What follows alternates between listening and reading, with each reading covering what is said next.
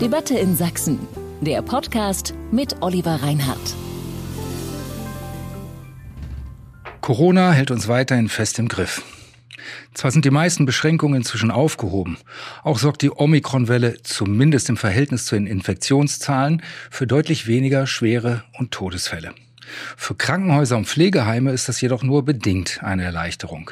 Die Zahl der Infizierten ist nach wie vor hoch und die Infektion einer Mitarbeiterin oder eines Mitarbeiters bedeutet Ausfall. Die Engpässe beim Personal durch die hochinfektiöse Omikron-Variante sind immer enger geworden. Und viele befürchten jetzt, dass die einrichtungsbezogene Impfpflicht diesen Zustand noch verschärfen könnte, weil dann eben auch ungeimpfte Pflegekräfte nicht mehr arbeiten dürfen. Ist diese Impfpflicht also eine gute Idee oder keine so gute Idee? Was könnte sie bringen mit Blick auf die Infektionszahlen einerseits und die Zahl der schweren Erkrankungen andererseits? Wie stellt sich die aktuelle Situation überhaupt da in Krankenhäusern und Pflegeheimen und vor welcher Situation und mit welchen Gefühlen stehen Sie da, die ungeimpften Pflegekräfte? Darüber möchte ich in unserem Podcast aus der Reihe Debatte in Sachsen diskutieren. Mein Name ist Oliver Reinhardt. Ich bin stellvertretender Ressortleiter Feuilleton bei sächsische.de und der Sächsischen Zeitung. Heute haben wir mal keine Wissenschaftler oder Politikerinnen zu Gast. Heute begrüße ich zwei Betroffene aus dem Pflegebereich. Heike Kretschmer ist Pflegedienstleiterin im Antoni-Stift in Ostritz. Guten Tag, Frau Kretschmer. Guten Tag. Die andere arbeitet seit Jahrzehnten als Krankenschwester, zuletzt auch auf einer Corona-Intensivstation. Hallo, Frau Hennig. Hallo. Der Ehrlichkeit halber sei gesagt, Frau Hennig heißt nicht Frau Hennig. Sie hat uns gebeten, einen anderen Namen benutzen zu dürfen, denn anders als Frau Kretschmer ist Frau Hennig ungeimpft und fürchtet Konsequenzen dafür, dass sie sich hier bei uns äußert, bis hin zum Jobverlust. Auch über die Situation von ungeimpften Kranken- und Pflegekräften, auch über deren Sorgen und Befürchtungen werden wir heute reden. Aber lassen Sie uns zunächst einmal zurückblicken. Was haben Sie seit Beginn der Corona-Pandemie in Ihrem Beruf erlebt? Was waren so Ihre wesentlichsten prägenden Erfahrungen, die Sie am meisten beeinflusst haben, Frau Kretschmer? Also wenn ich zurückdenke, die, was die letzten zwei Jahre bei uns so geschehen ist, wie sich das Leben verändert hat, da muss ich ganz ehrlich sagen, ist so einiges aus den Fugen geraten. Und bis zum heutigen Tag ist in der Hinsicht überhaupt keine Normalität eingetreten. Ja, also durch diese vielen Ausfälle von Mitarbeitern äh, steht jedes Mal der Dienstplan Kopf. Mitarbeiter müssen einspringen und es ist alles schwierig für die Planung äh, was in den letzten zwei Jahren noch bei uns äh, keine Kontinuität äh, hat, ist, dass wir kaum noch Dienstbesprechungen haben. Weiterbildung, daran darf man gar nicht denken. Es fehlt einfach die Zeit. Ja, wir sind eigentlich seit zwei Jahren nur damit beschäftigt, die Dienste aufrechtzuerhalten äh, und um unsere Bewohner ordentlich versorgen zu können. Hm. Haben Sie Ähnliches erlebt, Frau Hennig? Sie haben nicht im Pflegeheim gearbeitet, sondern im Krankenhaus, in Krankenhäusern, richtig? Ja, genau. Also ich denke jetzt an den, an den März 2020, äh, als wir die Bilder gesehen haben von Bergamo, als dann hier die ersten Fälle auftraten in Deutschland, da wurde in dem Krankenhaus äh, wurde alles ziemlich schnell umstrukturiert. Äh, allerdings äh, kann ich jetzt meine Hand nicht mehr ans Feuer legen, ob das schon im März passiert ist. Aber meiner Erinnerung nach äh, wurden schon von Anfang an OPs gestrichen, die nicht wichtig waren. Es wurden Stationen geschlossen.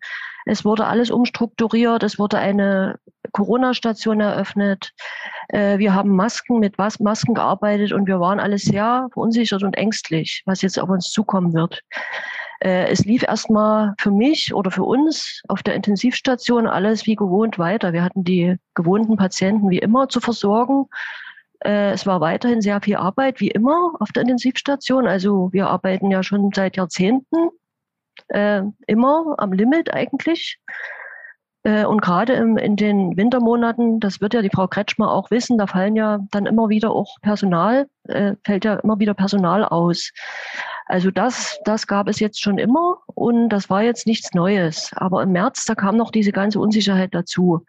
Werden wir selber ganz schnell krank oder äh, wie, wer fällt jetzt alles aus? Wie viele Patienten kommen da noch zusätzlich? Mhm.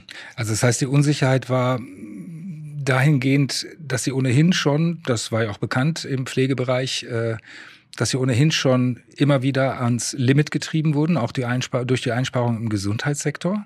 Es haben ja auch äh, viele Krankenpflegekräfte gekündigt, weil sie gesagt haben, unter den Bedingungen, das ist jetzt kein Arbeiten mehr, wie wir es uns eigentlich wünschen würden. Das heißt, dass wir auch viel Zeit oder genug Zeit am Patienten haben.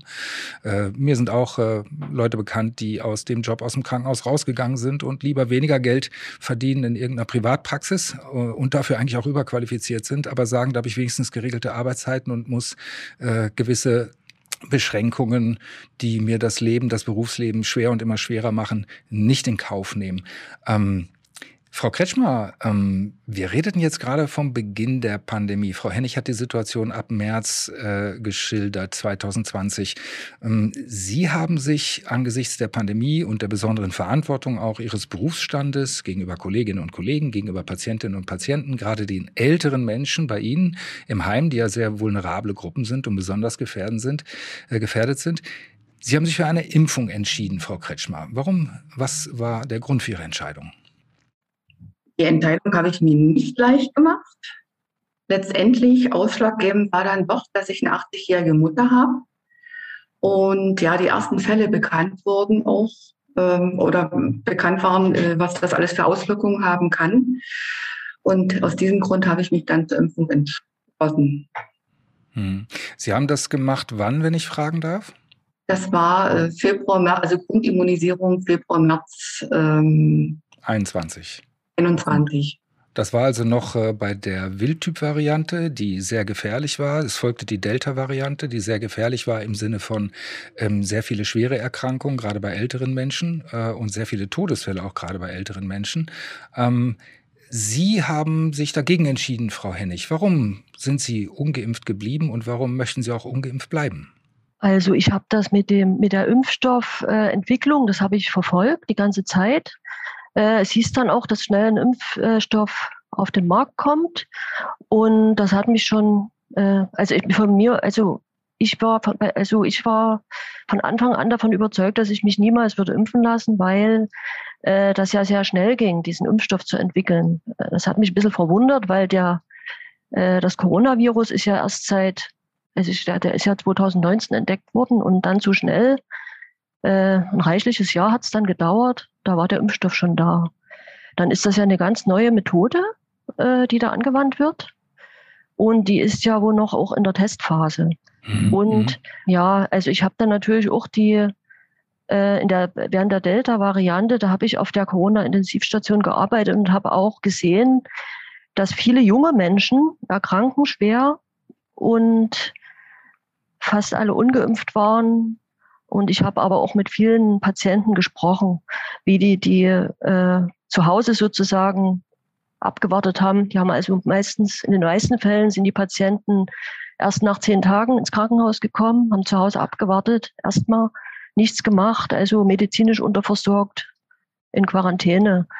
Und da habe ich gedacht, na ja, ähm, eigentlich ist für mich das Risiko, so schwer zu erkranken, relativ gering. Es kann natürlich sein, dass ich schwer erkranke an Corona und sterbe. Das kann sein. Aber die Wahrscheinlichkeit ist sehr gering. Deswegen habe ich mich bis heute also entschlossen, mich niemals impfen zu lassen. Hm. Ich bin auch nicht Grippeschutz geimpft. Ich habe die ganzen letzten Jahrzehnte ohne eine schwere Grippeerkrankung äh, ähm, ja immer durchgehalten sozusagen. Ich war nie lange krank.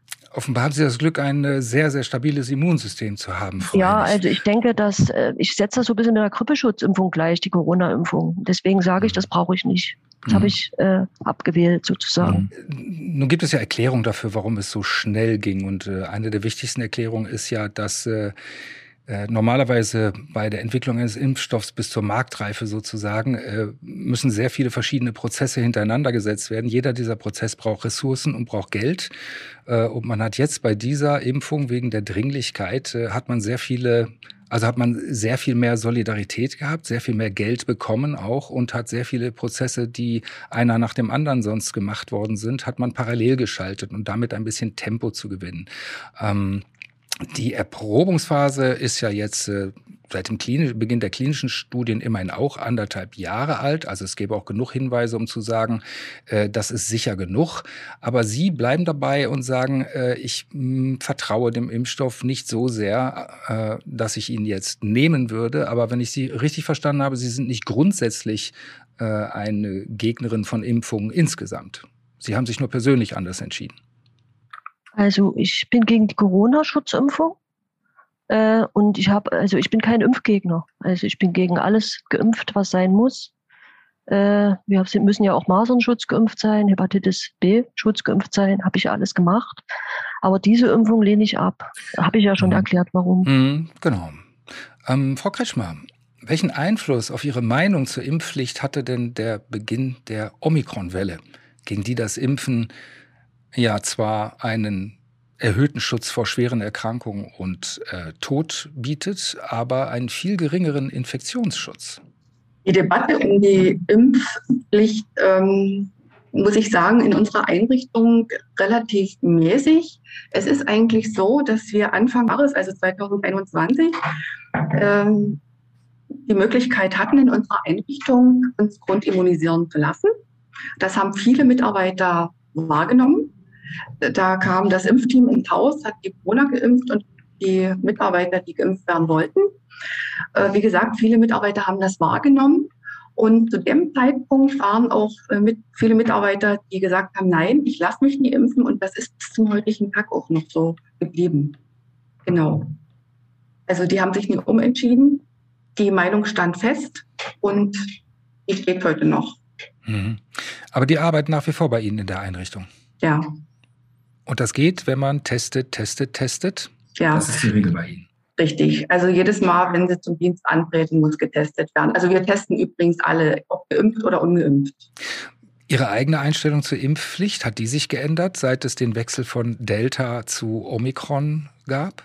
Tja, ähm, Impfpflicht, ich persönlich hat ja, das hat sich geändert. Also ich sehe das alles jetzt ein bisschen mit anderen Augen. Ich sehe das jetzt auch ähm, ich sage ganz einfach, äh, Impfpflicht finde ich so, wie es laufen soll, nicht gut.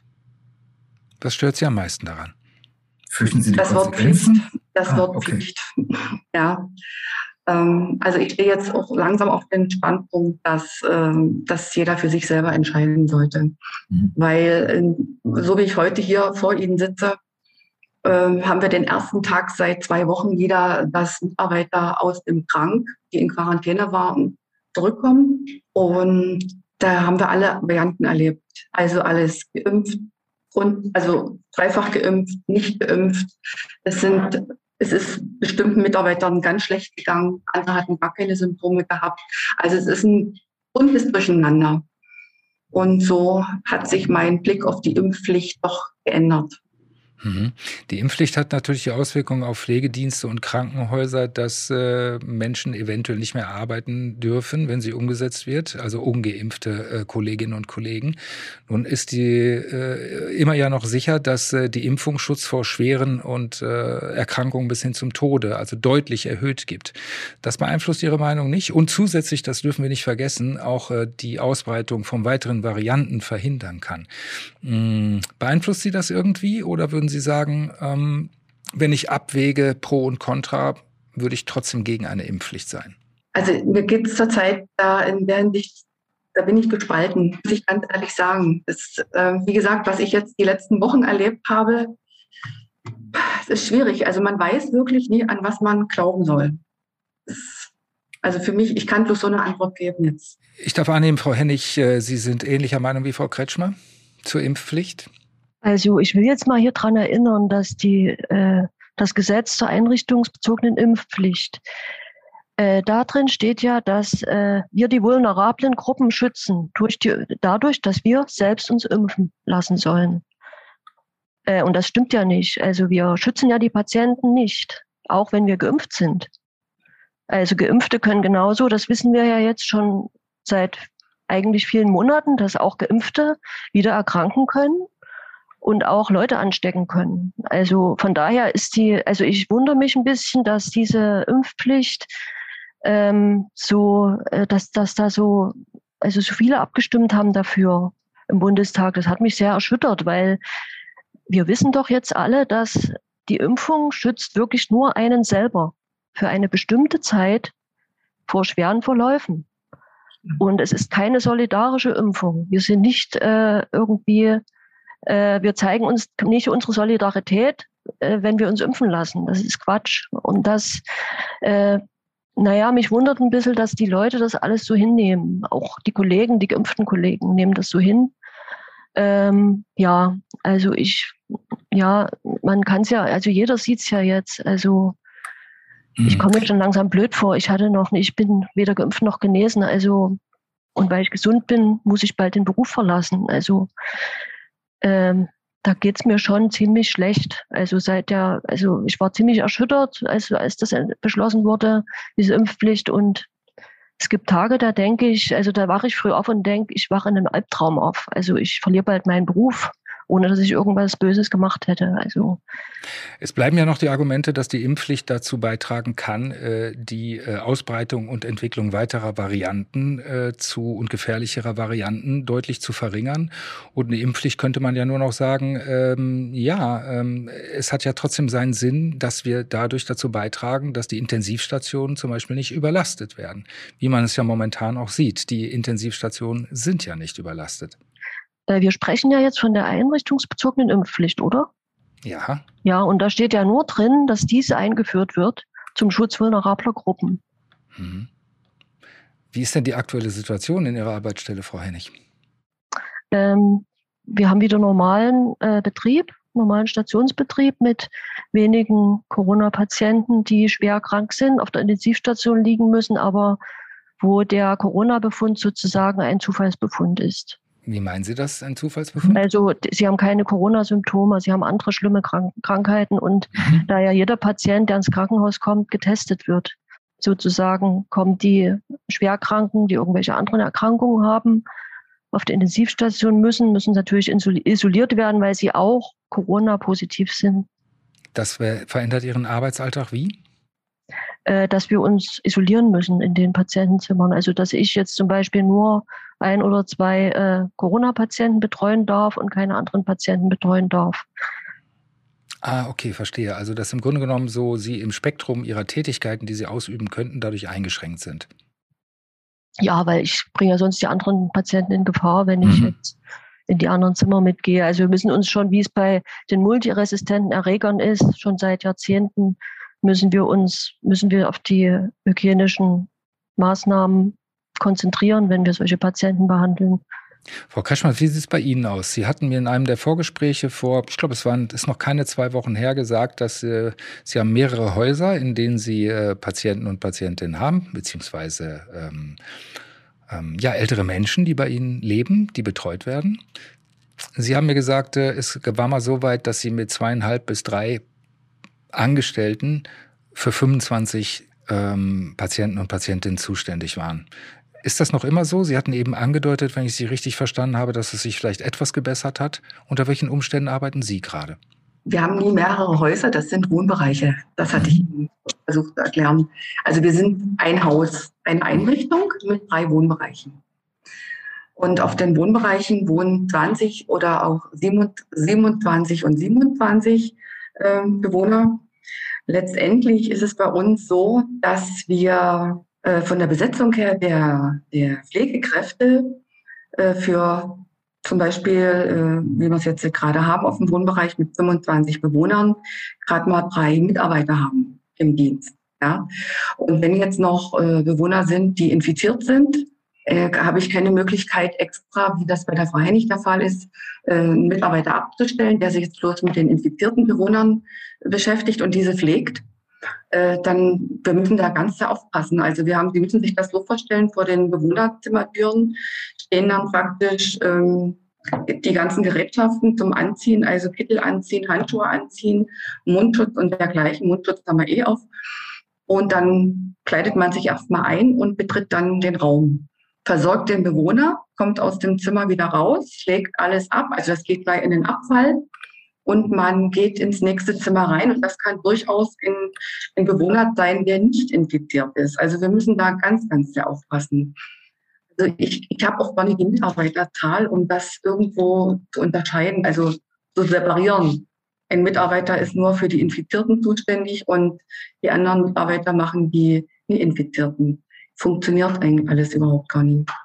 Trotz dieser Umstände, ähm, schaffen Sie es, Ihren Job immer noch mit Liebe und Leidenschaft und Engagement zu erfüllen oder äh, siegt da manchmal ein bisschen die Frustration bei Ihnen? Also zurzeit ist es sehr frustrierend. Sehr frustrierend. Also es ist, ich sag mal so, die Stimmung ist auch entsprechend im Haus das ist so eine gedrückte Stimmung, so eine, ich sage immer, freudlose Stimmung, weil ja, man weiß nicht, was als nächstes kommt. Viele Mitarbeiter sind wirklich überarbeitet. Durch diesen hohen Mitarbeiterausfall jetzt arbeiten wir viele, viele Tage am Stück und unterm Strich ist dann wirklich, äh, läuft man auf dem Zahnfleisch. Hm. Einfach so. Das ist sehr anstrengend und wie gesagt, äh, verbessert die Stimmung auf gar keinen Fall. Ja, und das macht natürlich auf Dauer keinen Spaß. Sie haben gerade von der Stimmung gesprochen. Das ist ja auch ein wichtiger Punkt, auf den wir zurückkommen wollten, äh, nämlich die Stimmung zwischen Geimpften und Ungeimpften. Die war ja um den Jahreswechsel eher schlecht. Äh, das hat sich ja schon seit äh, Oktober, November angedeutet und dann auch noch gesteigert. Viele Ungeimpfte fühlen sich seither ausgegrenzt. Es gab äh, teilweise auch Berichte in Medien, äh, die so unter Schlagwörtern liefen wie die Diktatur der Ungeimpften. Ähm, viele Ungeimpfte fühlen sich ja tatsächlich ausgegrenzt. Können Sie das nachvollziehen, Frau Kretschmann?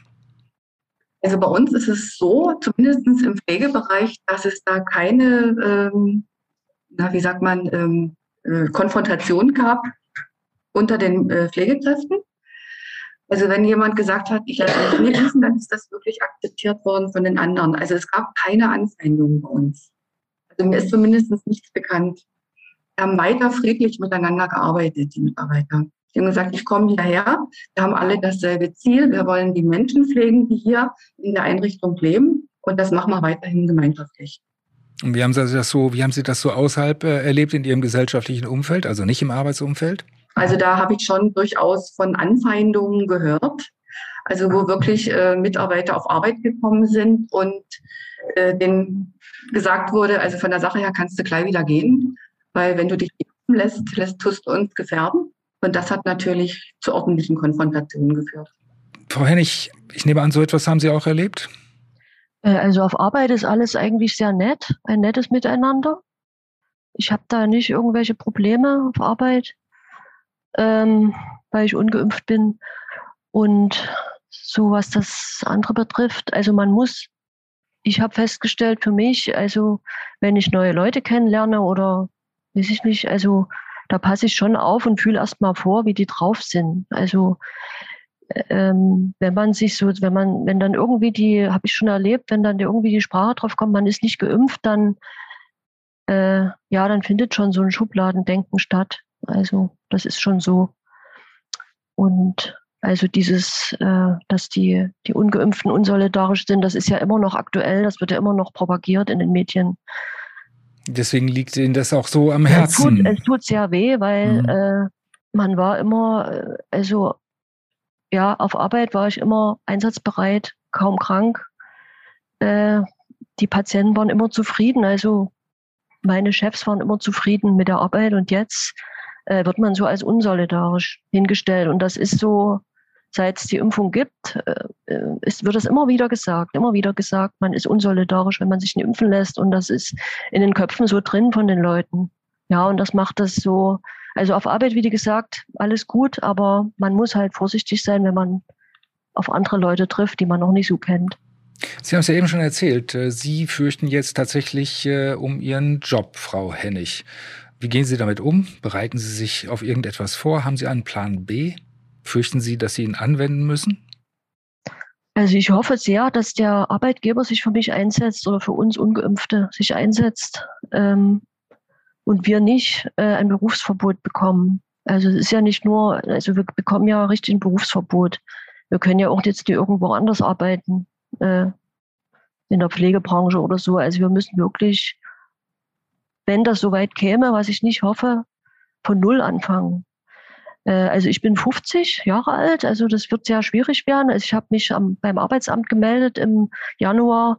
Da hatte ich auch schon ein Gespräch mit einer, mit einer Mitarbeiterin vom Arbeitsamt und ja, sie hat mich dann eben ausgefragt, was ich denn alles machen würde und so. Und da habe ich gesagt, dass ich ja nichts anderes kann als Pflege. Ich habe das mit 16 angefangen zu lernen und kann nichts anderes. Äh, und sie hat dann gesagt, na, dann geht's nur als Quereinsteiger irgendwo mit erheblichen Einbußen von Gehalt oder sie machen eine Umschulung, was ja dann auch bedeuten würde, äh, ja, bei einer Umschulung bekommt, ja, bekommt man ja kein Geld. Ja, also Plan B wäre für mich, wenn das wirklich so kommt, äh, dass ich irgendwo am Band arbeite in einer Fabrik oder sowas. Also ich, es gibt ja im Arbeitsamt, da bin ich ja jetzt sozusagen, kann ich in das Portal gucken bei Jobangeboten äh, und da sucht man sich schon was raus, aber man kann eben noch nicht sich bewerben, weil man weiß ja nicht, äh, wenn man sich bewirbt, wann das dann soweit wäre, wann ich dann das Beschäftigungsverbot bekomme. Also das, da sind mir ein bisschen die Hände gebunden. Ich kann also nicht jetzt schon irgendwie aktiv werden. Hm. Frau Kreschmann, Sie haben immer wieder genickt äh, zu Frau Hennigs Aussagen. Wie geht es Ihnen mit äh, dem, was jetzt möglicherweise ins Haus steht, nämlich dass äh, ungeimpfte Mitarbeiterinnen und Mitarbeiter ihren Job nicht mehr ausüben können? Wie wäre das bei Ihnen? Könnten Sie sich eine Alternative vorstellen? Also ich meine jetzt nicht eine persönliche Berufsalternative für Sie, sondern einen alternativen Umgang, der ebenfalls praktikabel und sicher wäre.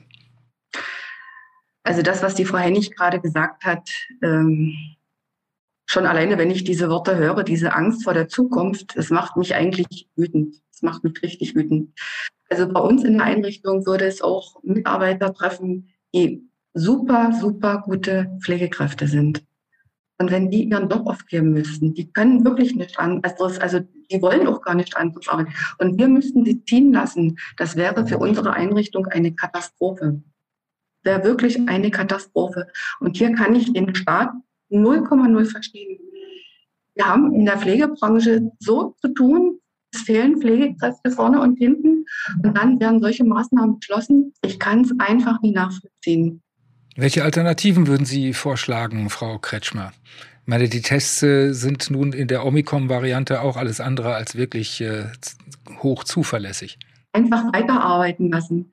Die Mitarbeiter, die arbeiten, die bei uns sich haben nicht impfen lassen, die, die behalten sich sehr verantwortungsbewusst. Also die haben, die arbeiten mit Maske, die tun wirklich alles, äh, dass, falls sie doch infiziert sind, niemanden anstecken, obwohl man man steckt ja nie drin, man weiß es nicht, das haben wir ja jetzt in der Vergangenheit erlebt. Aber die würden sich nicht leichtsinnig verhalten. Auf keinen Fall. Ja, also ich, ich, würd, ich würde mir von Herzen wünschen, dass das noch fallen gelassen wird. Mhm.